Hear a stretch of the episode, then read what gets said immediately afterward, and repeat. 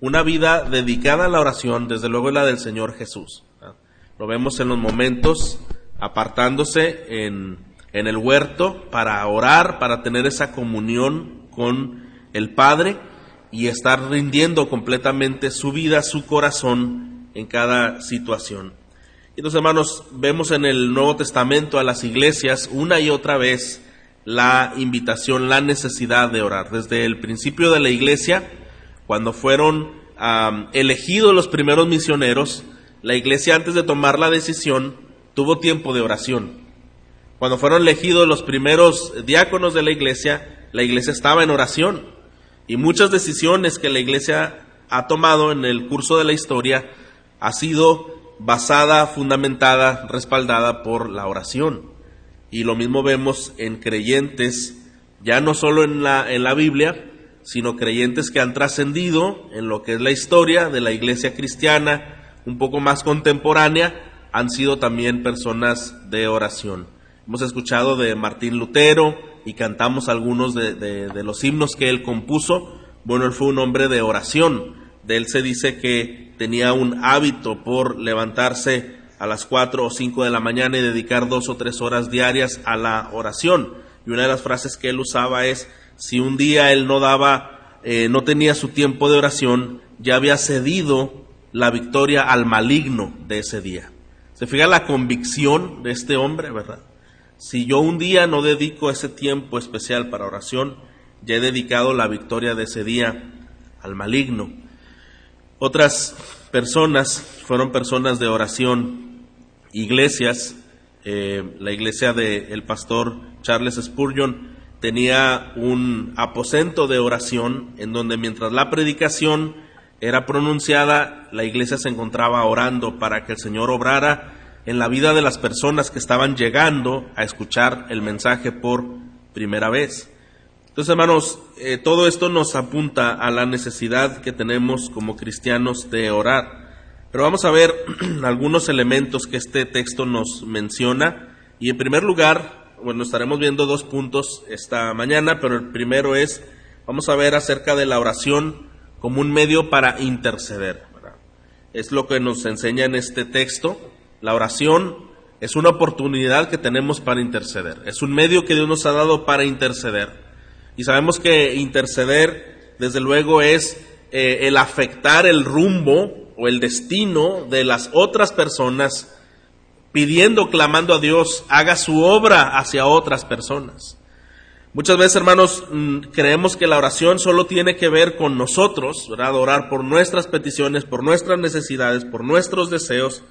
Pero en este momento el apóstol Pablo está dirigiéndole a Timoteo algo importante y dice, mira, exhorta a los hombres o exhorto a los hombres a que en su oración sea un medio para interceder. Y esto es un punto importante, hermanos, porque quizá puede ser una meta para nosotros en este año que iniciamos el estar intercediendo por personas específicamente. Y quizá usted tiene en mente nombres, por qué personas eh, usted puede tener ese espacio, ese compromiso de estar orando. Y miren el versículo 1, dice, exhorto pues ante todo que se hagan plegarias, oraciones, peticiones y acciones de gracias por todos los hombres. Y menciona por los reyes y los que están en autoridad para poder vivir de una manera tranquila y sosegada en piedad y honestidad. Bueno, hermanos, en el corazón y en la mente de, Pablo, eh, él está pensando en esta oración eh, que debemos de orar por toda clase de personas. No hay una, no debe haber una distinción como creyentes. Eh, cuando se refiere a todas personas, desde luego no pudiéramos orar por cada una de las personas que existen en este mundo porque no lo podríamos hacer. No tenemos esos datos, no tenemos ese conocimiento, ni la capacidad de orar por tantas personas, no, no sería posible. Pero él se refiere en un aspecto general a no hacer una distinción a ninguna clase de personas al momento de orar. Se refiere eh, más bien que debemos de orar acerca de personas de cualquier etnia, de cualquier raza, eh, de cualquier color, eh, de cualquier esfera social, nosotros debemos de orar por cada una de esas personas. Esto lo vemos también en el Nuevo Testamento cuando los apóstoles predicaban a los gentiles y oraban por los gentiles. Ese grupo judío celoso pensaban, tú no debes de orar por los gentiles, de Esos son, ya están perdidos, no son parte del pueblo de Dios. Recuerda también cuando eh, Jonás fue a, a, Nínive y no quería interceder por los ninivitas, ni quería predicar a los ninivitas. ¿Qué nos dice esto, hermanos? Que nuestra oración no debe tener prejuicio ni elección hacia ningún grupo de personas. Al contrario, lo que vemos aquí dice, quiero pues que los hombres hagan plegarias, oraciones, acciones de gracias por todos los hombres, por toda clase de personas. Y esto implica, hermanos, también eh, a, los, a los amigos y a los cercanos. Cuando hablamos de todos los hombres, quizás son las primeras personas que se nos vienen a la mente. nuestros familiares, nuestros amigos y las personas cercanas.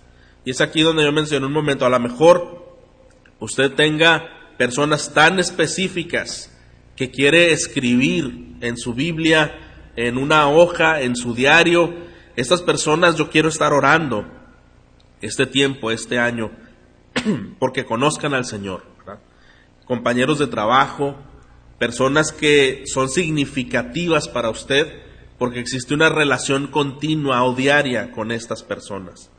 Piénselo en algún momento, hermanos. Si nosotros tenemos la oportunidad de conocer al Señor y de conocer el Evangelio, también tenemos la oportunidad de orar y de interceder por esas personas que Dios ha puesto en nuestro camino. ¿Está de acuerdo, hermano?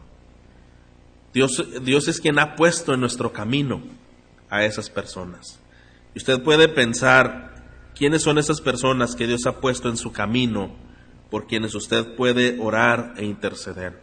Quizás usted está pensando en sus hijos, está pensando en, su esposo en su esposa, está pensando también en otros familiares, en algún compañero especial de trabajo, eh, en alguna persona eh, que usted considera puede conocer al Señor.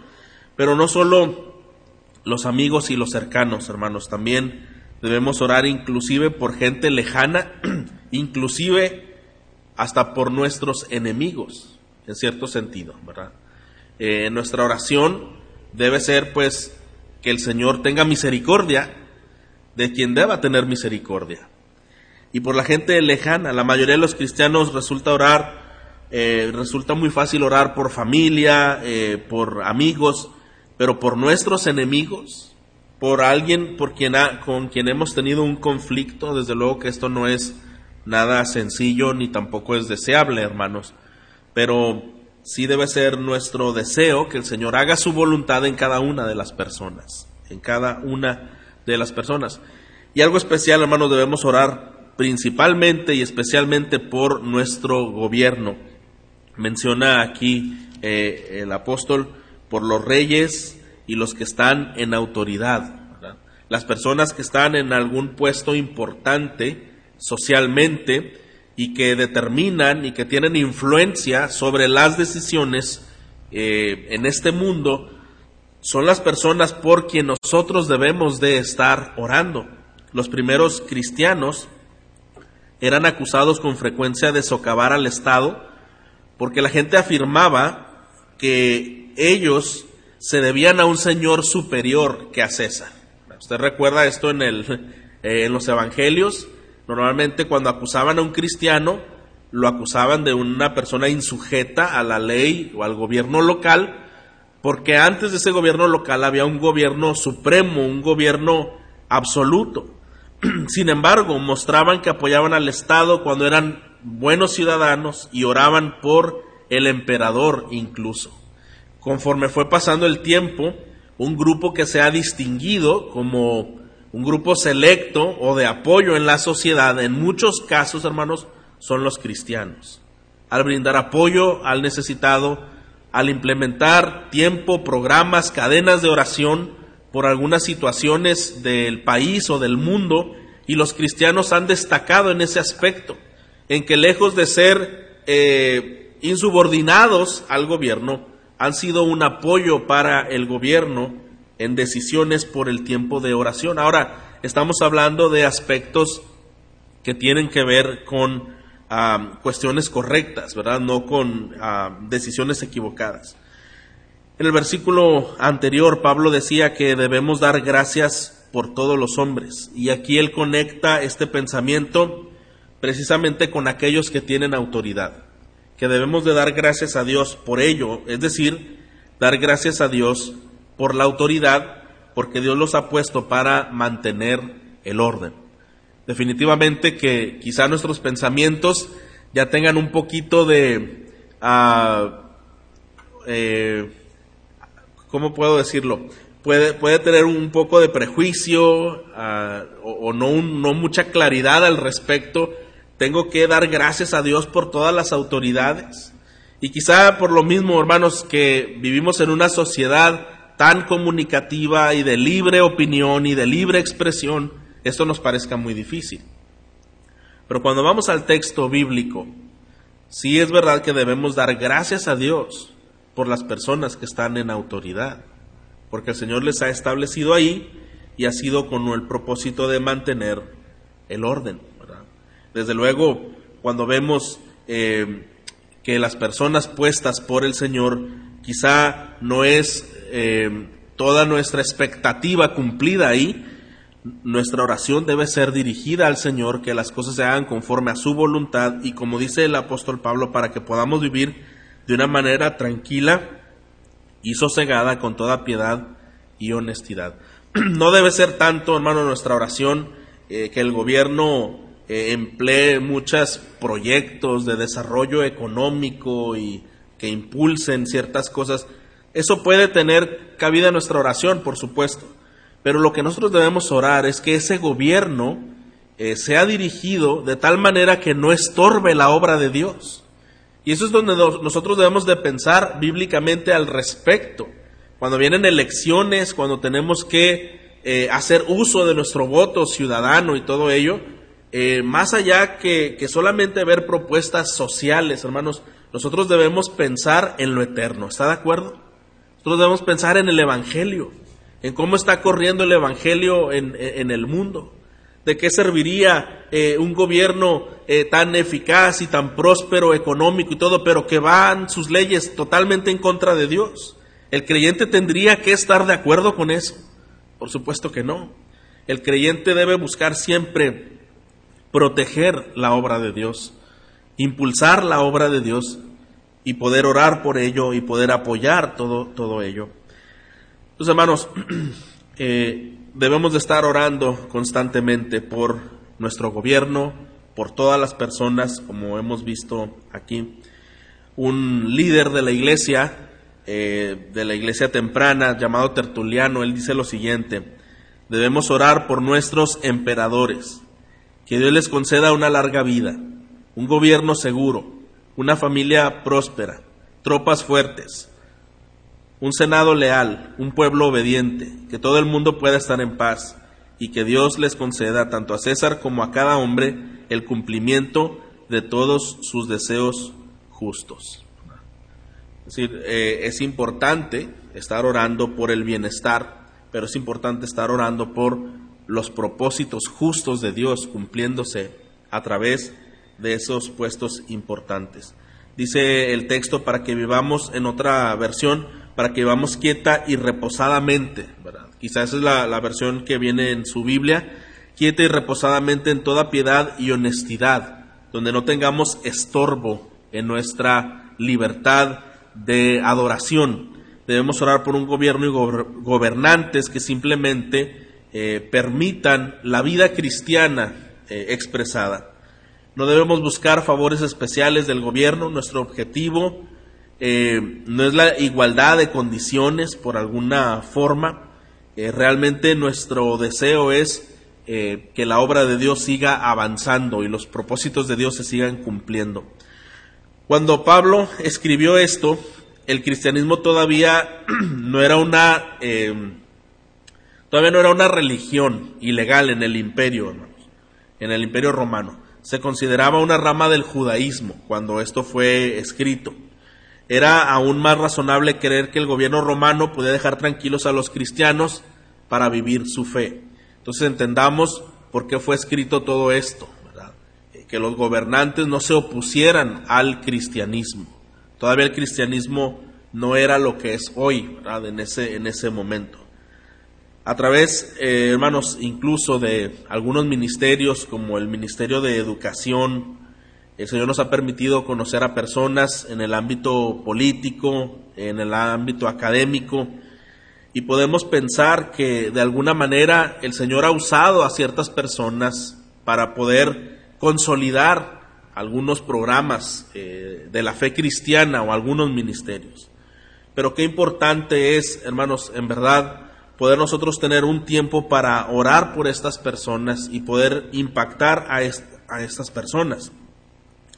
Nuestras oraciones del gobierno deben ser en todos los niveles, local, nacional, mundial, eh, por cada aspecto, por cada persona.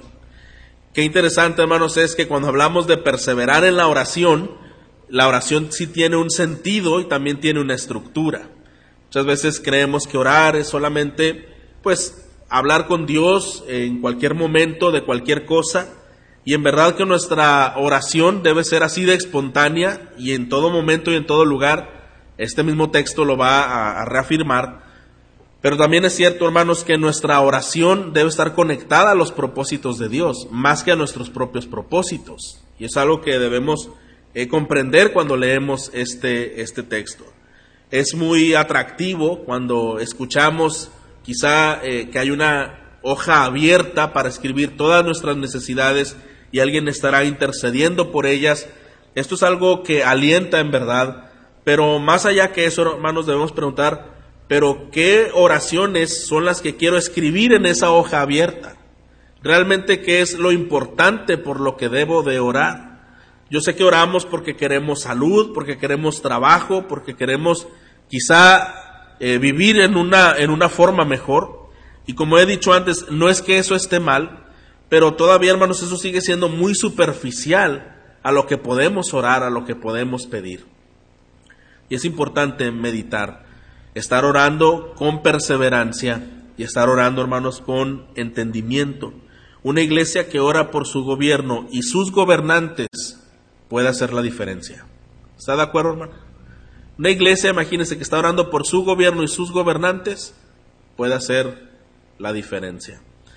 En algunos lugares Dios ha usado personas e iglesias eh, para ser influencia a algunos líderes políticos. De tal aspecto que eh, cristianos maduros o algunos líderes de iglesias se han convertido en consejeros de, ciertos líderes políticos. Entonces, imagínese qué consejo puede dar el ambiente cristiano a, un político. Va a ser un consejo, desde luego, una influencia positiva, eh, espiritual, eterna, algo más que agrade al Señor. Por eso es importante hacer la diferencia, hermanos, en nuestra oración. Dice aquí la palabra de Dios que debemos de orar por todos los hombres, porque el Señor quiere que todos sean salvos. Dice, porque esto es bueno y agradable delante de Dios nuestro Salvador, el cual quiere que todos los, los hombres sean salvos y vengan al pleno conocimiento de la verdad. Él quiere que los hombres sean salvos. Por lo tanto, el Evangelio debe ser presentado, hermanos, a todos sin reservas, como mencionamos hace un momento. que todos los hombres vengan a ese conocimiento de la verdad. Eh, uno no puede ser salvo sin tener la comprensión divina acerca de quién es Jesús y de lo que Él ha hecho para salvarnos. Entonces, hermanos, nuestra oración debe ser, como dijimos hace un momento, por que la palabra de Dios siga corriendo, porque la obra de Dios siga creciendo.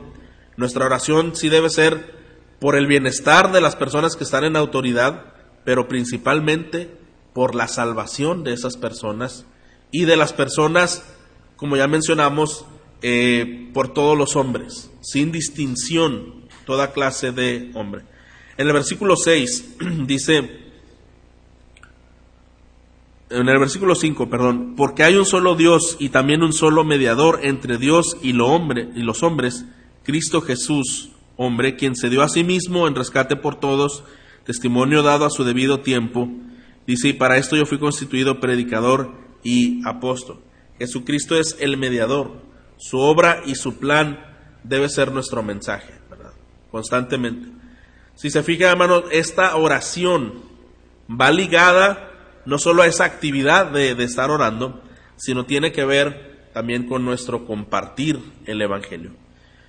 El Señor quiere que todos sean salvos, pero no obligará a alguien a ser salvo. Pero sí la iglesia puede predicar el Evangelio a todos los hombres. La iglesia puede y debe predicar el Evangelio a todos los hombres. Pablo escribe acerca de él mismo que por voluntad de Cristo fue constituido predicador y apóstol. Esto lleva a la idea que sí debemos orar por todos los hombres, incluyendo inclusive a los emisarios del Evangelio. Estamos hablando por todos los hombres y hemos dicho que cercanos, familiares, amigos, lejanos, enemigos, tenemos que orar por la autoridad eh, del gobierno, pero también, hermanos, por los ministros del Evangelio. ¿Está de acuerdo? Por las personas que predican el Evangelio. Esto tiene que ver por los pastores de la iglesia, y eso sería usted eh, una gran bendición. Y bueno, yo agradezco al Señor porque sé que así es, sé que la iglesia ora por los pastores. Y como mencionaba en una ocasión anterior, acerca del ministerio de Charles Spurgeon cuando le preguntaron eh, en qué se, se, basa el éxito del ministerio, por qué personas llegan a la iglesia, por qué personas se convierten a la iglesia. Y cuestionaban si él tenía alguna fórmula, algún método para poder alcanzar y ser tan elocuente en su predicación. Y él dijo, yo no sé si tengo éxito o no y no puedo decirte que hay una clave, lo único que te puedo decir es que tengo una iglesia que ora por mí. Y esto nos anima, hermanos, a pensar que la oración por los pastores de la iglesia es necesaria, es buena y el Señor traerá también fruto en ello. Pero también podemos orar por misioneros, ¿verdad? En otros lugares. Personas que están enfrentando oposición, hostilidad, que están llevando el mensaje del Evangelio a otras partes del mundo, predicadores del Evangelio en general en cada lugar nosotros debemos estar orando, que no tengan tropiezo para hacer su ministerio, que Dios use el tiempo de preparación y de estudio de sus mensajes. Debemos orar que el Señor prepare los corazones de los que van a escuchar los mensajes, que el ministerio tenga fruto espiritual, que todo tenga un propósito divino alcanzado. Debemos orar, hermanos, porque la obra del Señor de redención, de salvación, siga haciéndose. Estamos ahora en tiempos pues un poco diferentes, en tiempos un poco difíciles.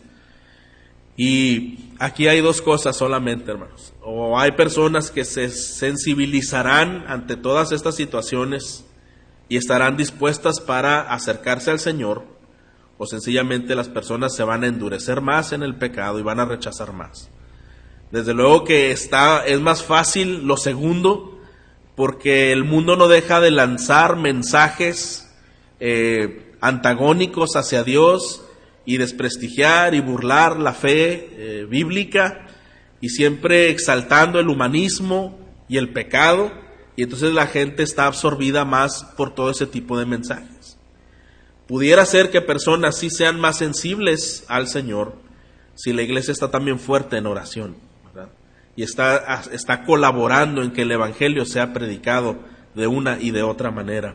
Y lo hemos dicho antes, hermanos, no precisamente quizá ahora mismo en una gran campaña, estamos muy limitados incluso en algunas actividades, pero sí el Señor puede usarnos en lo individual, en las personas que nosotros eh, compartimos diariamente, eh, a nuestros vecinos, nuestros compañeros de trabajo o algunos familiares, sí podemos pedirle al Señor que nos ayude a ser transmitores del mensaje del Evangelio, que podamos transmitir el mensaje del Evangelio y estar orando por ello.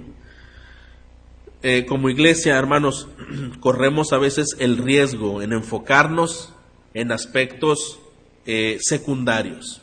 Podemos enfocarnos en números económicos, podemos enfocarnos en número de personas, podemos enfocarnos en número de programas que hacer y olvidarnos de lo principal que es que la voluntad de Dios sea hecha a través de la predicación. La predicación puede salvar vidas y transformar vidas. Debemos de asegurarnos que la palabra de Dios esté transformando nuestras propias vidas y debemos asegurarnos que la palabra de Dios está trayendo vidas a los pies de Jesucristo. Tenemos mucho por qué orar, hermanos. Amén. La iglesia debe mantenerse en, oración constante, debemos estar perseverando en oración, pero vamos a ver un aspecto más personal, el segundo punto. Si la oración es una oportunidad para interceder, si la oración es eh, un elemento para interceder, también es cierto, hermanos, que la oración es un medio para consagrarnos. La oración es un medio para consagrarnos. Lo decíamos al principio, no hay piedad si no hay oración y no hay oración si no hay piedad. Es un elemento que está ligado intrínsecamente y no se puede dividir, no se puede separar.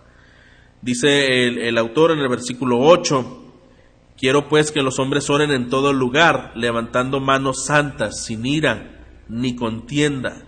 Este versículo se explica, nos señala cuál debe ser el carácter de la oración, cuál debe ser el carácter de la persona que ora y debe ser un carácter, desde luego, de integridad, alguien que está practicando una piedad personal.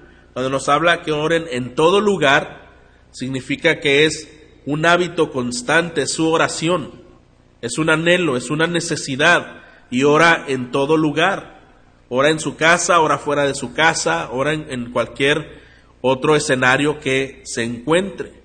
Y nosotros a veces pensamos, hermanos, en la oración exclusivamente como una actividad, una actividad que se hace en la iglesia solamente o en algunos momentos del día, eh, cuando damos gracias por los alimentos, o que incluso hay que tener un lugar apartado, ¿verdad?, para orar en, en casa. No hay nada de malo si esto es así, pero cuando nos habla de en todo lugar, hermanos, es que nosotros tenemos que estar conectados con el Señor en oración, aun si vamos caminando, aun si vamos manejando, debemos tener esa actitud de oración, ¿verdad? Constantemente.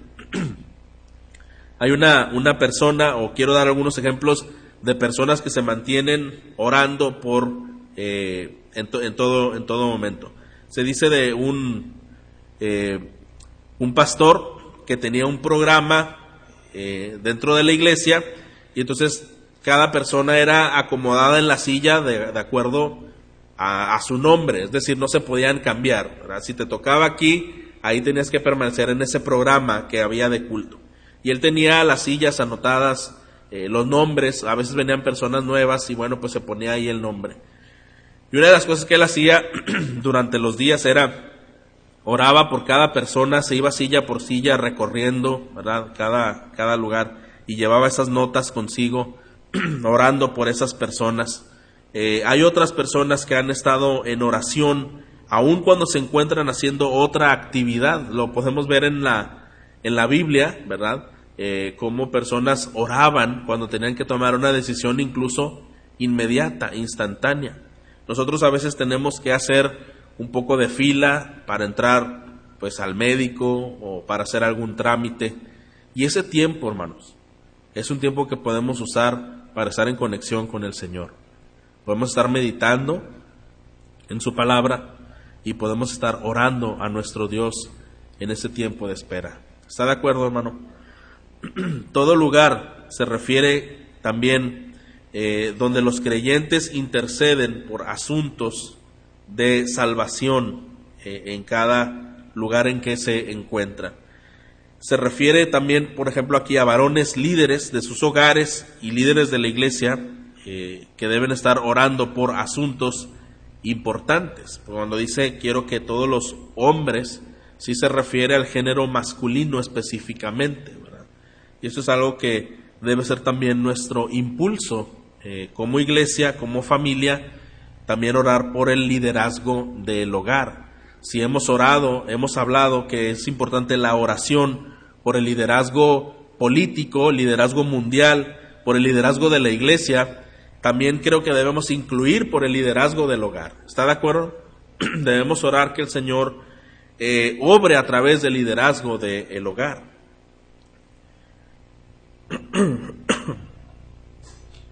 Vamos al versículo 9, el versículo 8, perdón. Por tanto, quiero que en todo lugar los hombres oren levantando manos santas, dice, sin ira ni contienda. Toda esta eh, idea que el apóstol Pablo ha conectado, hermanos, está hablando también de una piedad interpersonal. Sí, la piedad personal la relación que tenemos con Dios, pero cuando hablamos de una piedad interpersonal nos habla aquí sin ira. Eh, difícilmente una persona va a estar enojada consigo mismo. Normalmente la persona está enojada hacia, hacia con otra persona. Y cuando una persona eh, quiere orar estando molesto, irritado, eh, enfurecido hacia otra persona, será el mejor ambiente para orar, será la mejor actitud para orar no solo el impulso de encender un fuego interno de irritación, ¿verdad? Eh, por decir alguna palabra o algún pensamiento, sino más bien quizá puede ser una persona que tiene resentimiento o sentimientos de venganza. Entonces, no puede una persona orar en ese estado.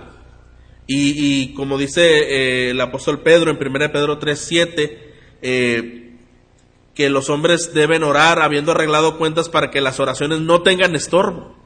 Entonces quiere decir, hermanos, que sí puede haber oraciones que no son eficaces porque estamos orando con estorbos. Y aquí está hablando que cuando oramos debemos practicar una piedad también interpersonal. Debemos tener cuentas arregladas hacia con otras personas, sin ira y sin contienda. Qué interesante, hermanos, es incluso si quizá tenemos una molestia hacia alguna persona, es válido orar que el Señor quite esa molestia. Es válido orar que el Señor nos ayude a trabajar hacia con esa molestia y poder arreglar y pueda sanar esa molestia. Y dice también sin contienda. Se refiere a lo que la ira y el resentimiento provocan. La ira y el resentimiento lo que provocan son contiendas precisamente. Una contienda es una resistencia o es una oposición deliberada gobernada por pasiones del corazón que no se dejan controlar por el Espíritu Santo. Entonces, hermanos, la oración debemos persistir en ello como un medio para interceder, pero también como un medio de santificación personal, un medio de devoción personal. Debemos reconocer, hermanos, lo vulnerable que cada uno de nosotros somos a sentimientos. Eh, cuando no se atienden debidamente, en cualquier momento se va a desatar sentimientos y pensamientos pecaminosos, perniciosos, que van en contra de los deseos de Dios. Consideremos también que nuestras oraciones no son legítimas si nuestro corazón no está en una correcta comunión con Dios. La exhortación de Pablo, entonces, para todos nosotros, hermanos, es poner en orden nuestra vida interior. Si necesitamos persistir en oración, necesitamos persistir en una vida ordenada en nuestro interior. Solo esto es posible por la gracia de Dios, nuestro Dios compasivo, paciente, pero también nuestro Dios que es maestro, instructor, firme, y esto debemos atender a los asuntos de nuestra vida personal.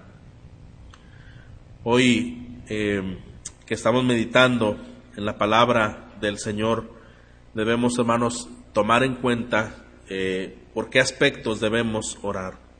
Debemos aceptar el reto de orar por los que no han creído en el Evangelio, por los que están en puestos importantes de influencia. Debemos orar porque el Señor nos dé denuedo para hablar el Evangelio y claridad para exponer el Evangelio. Pero debemos orar también, hermanos, por eh, personas que se encuentran predicando el Evangelio en diferentes lugares y en diferentes formas. Debemos ah, persistir en esta oración como una forma de interceder y como una forma de aumentar nuestra piedad. Debemos reconocer, hermanos, para terminar, que solamente el Evangelio puede salvar a los pecadores. ¿Está de acuerdo? Solamente el Evangelio. Y es el Evangelio el que va a transformar cada entorno eh, social, cada entorno familiar. Y algo que el Evangelio utiliza como un amigo, como un aliado para lograr esto, es la oración.